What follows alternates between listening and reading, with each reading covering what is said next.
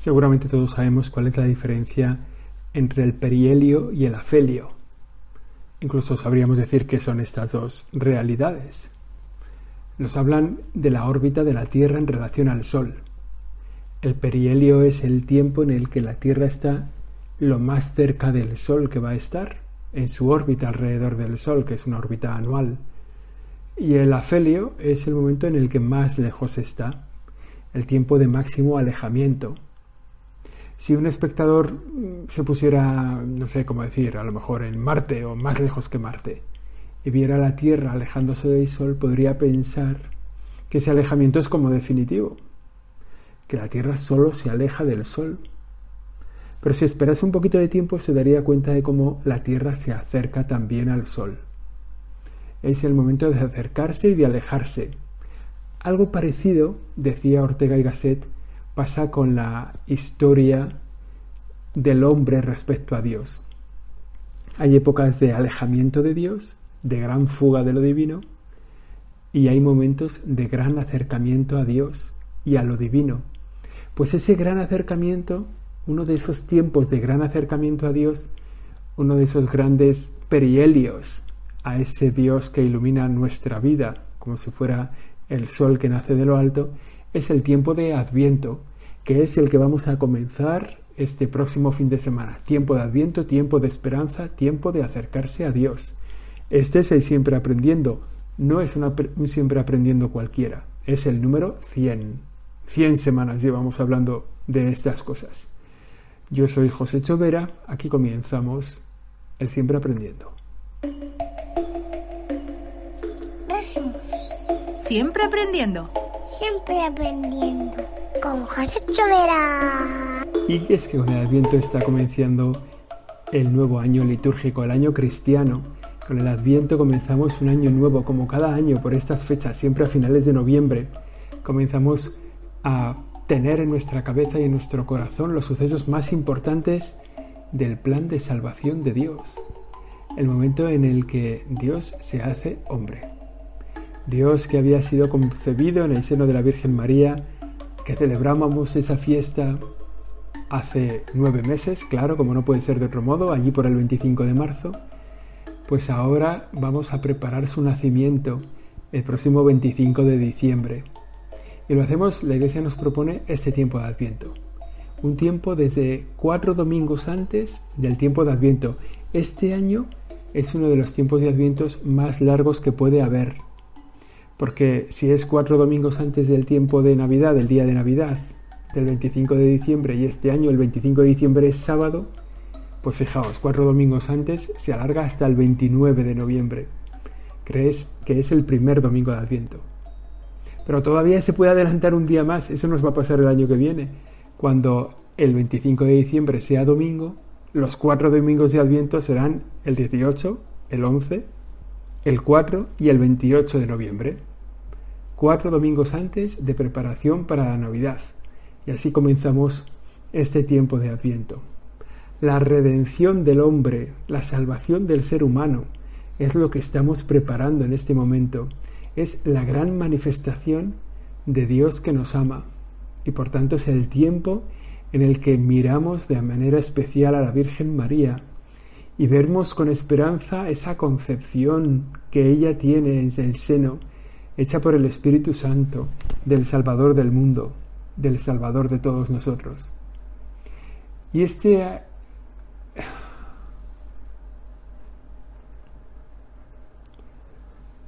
Y este tiempo de Adviento nos invita a mirar tres, como hacer tres miradas, ¿no? Nos invita a tener tres miradas. En primer lugar, hacia la historia, ¿no? El Adviento era la gran esperanza de los pueblos del Antiguo Testamento, que ansiaban con todo su corazón la venida del Mesías prometido, el ungido, el Señor, que iba a realizar la unión, la nueva unión entre el hombre y Dios que había sido rota por el pecado de Adán.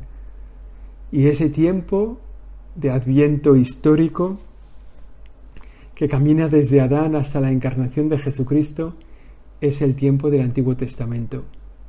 Y ahí, asomándonos a los profetas, nos vamos dando cuenta de que es una esperanza creciente.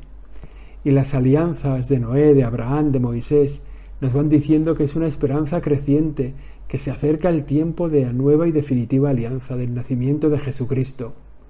Un adviento que tuvo lugar en la historia y que se prolongó miles de años. Una gran esperanza que iba a tener lugar cuando la promesa se tuviera su cumplimiento. Cuando el Mesías esperado fuera concebido en el seno de una virgen y naciera al mundo. Ese es el adviento de la historia, el adviento que esperaron todos los hombres y mujeres del Antiguo Testamento, todo el pueblo de Israel elegido por Dios. Toda la humanidad esperaba que la ruptura del pecado fuera vencida por el nacimiento del Salvador. Hay también un adviento místico. Es la preparación del corazón del hombre para la venida de Jesucristo hoy, aquí y ahora. Un adviento que tú y yo podemos vivir, prepararnos para la Navidad. El adviento presente. El que nosotros realizamos en nuestros corazones. Que tiene mucho que ver con arrancar de nosotros el vicio, los vicios.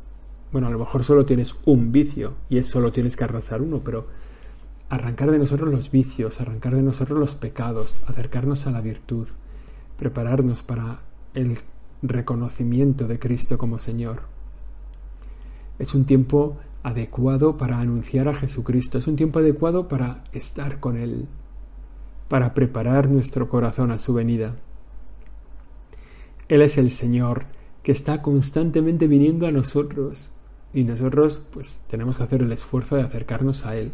Pero vale la pena que en estos cuatro domingos del tiempo de Adviento hagamos un esfuerzo mayor una preparación personal para preparar en nuestro corazón el lugar para el nacimiento de Cristo, para la estancia de Cristo en nuestra vida. Podemos recordar la figura de San José en este año de San José, recordar la figura de San José, que estuvo unos meses, nueve meses esperando el nacimiento de Cristo. Y cuando ya se aproximaba el nacimiento tuvo que prepararlo todo en medio de ninguna parte, en una cueva de pastores. Tuvo que preparar el lugar para el nacimiento del Mesías, una misión inabarcable, grandísima. Y ahí estuvo San José preparando, preparándolo todo, ¿no? Un lugar donde poner al Salvador cuando naciera, un lugar cómodo para la Virgen María en medio de los animales, un lugar resguardado, cálido, esa preparación de San José nos puede ayudar para nuestra propia preparación para este tiempo de Adviento, del nacimiento de Jesús. Y luego hay un tercer, una tercera mirada al Adviento. ¿no? Hemos mirado a la de la historia, la de los profetas, al Antiguo Testamento. Hemos mirado al presente, nuestro Adviento particular, cómo prepararnos para el nacimiento de Cristo, para esa venida de Jesús a nuestra vida. Y hay también una mirada a la venida definitiva de Cristo al final de los tiempos, que también necesita preparación por nuestra parte. Al final de los tiempos Cristo vendrá con gloria para juzgar a vivos y muertos, lo repetimos tantas veces en el credo. Y esa venida de Cristo también merece una preparación. En el fondo estamos siempre preparándonos para llegar a Cristo, para que Cristo venga a nosotros. Al final de los tiempos, Jesucristo vendrá a coronar su creación y a cada uno le concederá esa vida eterna o esa muerte eterna, aquello que cada uno haya pedido. Por eso, este adviento que vamos a vivir lo miramos así, desde la historia, desde nuestra propia vida, desde la preparación de la segunda venida de Jesucristo. El adviento empieza con las vísperas del domingo. Desde este próximo sábado empezaremos a celebrar el, a prepararnos para el Adviento. ¿no? Comienza el 28 de, de noviembre por la tarde y terminará con las vísperas de la Navidad. Las vísperas ya serán tiempo de Navidad. Los domingos de este tiempo son el primero, el segundo, el tercero y el cuarto. Claro, es fácil de decir. Y luego hay un tiempo dentro del Adviento que son los nueve días antes de la Navidad, del 16 al 24, donde se prepara más específicamente la fiesta de la Navidad. En este tiempo, en la celebración de la Iglesia, nos fijaremos cómo los sacerdotes van revestidos de morado, que es un color de espera esperanzada, de espera activa, de esperar no pasivamente a que llegue el nacimiento de Cristo, sino de preparar esa venida con palabras, con gestos, con obras. Es, una, es un color, el morado, que nos quiere también hablar de austeridad y de penitencia. Ese apartar de nosotros los vicios tiene mucho que ver con una lucha ascética, de quitar de nosotros aquello que nos separa de Dios. Y así nos acercaremos a los cuatro domingos del Adviento que tienen también cuatro temas, cuatro temas distintos, ¿no? El primer tema, el primer domingo de Adviento, se nos va a hablar de esperar a Jesucristo que viene de manera vigilantes. Velad, estad preparados, que no sabéis cuándo llegará el momento. Esa es como la palabra que escucharemos este domingo. Velad, estad preparados. Es importante que nosotros, cada uno de nosotros, hagamos una lista de propósitos que queremos para alcanzar la Navidad. Fijaos, hay gente que en este tiempo prepara el Belén. Durante todo el tiempo de Adviento va preparando el Belén, pero esa preparación va unida a su propia vida interior. Entonces va poniendo en el Belén pues las ovejas, o va poniendo en el Belén los pastores, o va poniendo en el Belén el musgo, el río, los peces, en función de si realmente él en su corazón está preparando un lugar para el nacimiento de Cristo. Y va incorporando las figuras en función de sus buenas obras. Y es algo muy eficaz, porque de alguna forma cada vez que ves el Belén, te das cuenta de que faltan todavía muchas cosas para poner en ese Belén, que las tienes que poner, bueno, con tus ofrendas al Señor, con tus ofrecimientos. Es importante que nos preparemos, que hagamos propósitos para este tiempo de Adviento. En esta primera semana Decir, oye, yo, ¿qué voy a arrancar de mi vida que ofende al Señor? ¿Qué voy a incorporar a mi vida que alaba al Señor? ¿Qué voy a poner en mi vida de servicio al prójimo? En el fondo es la misma pelea de siempre, arrancar el pecado e incorporar a nuestra vida la virtud como don de Dios y su gracia. Por eso, en esta primera semana, vale la pena que nos acerquemos a buscar el perdón de las personas a las que hemos ofendido, de ofrecer también nosotros el perdón a las personas que viven con nosotros o que están cerca de nosotros o que nos lo piden. Esforzarnos por vivir bien la caridad con las personas con las que tratamos, los vecinos, los compañeros, los amigos, vivir bien la caridad. El tiempo de Adviento, en esta primera semana que nos habla de velar, de estar preparados, de la vigilancia, se señala en el altar con una primera vela de la corona de Adviento encendida.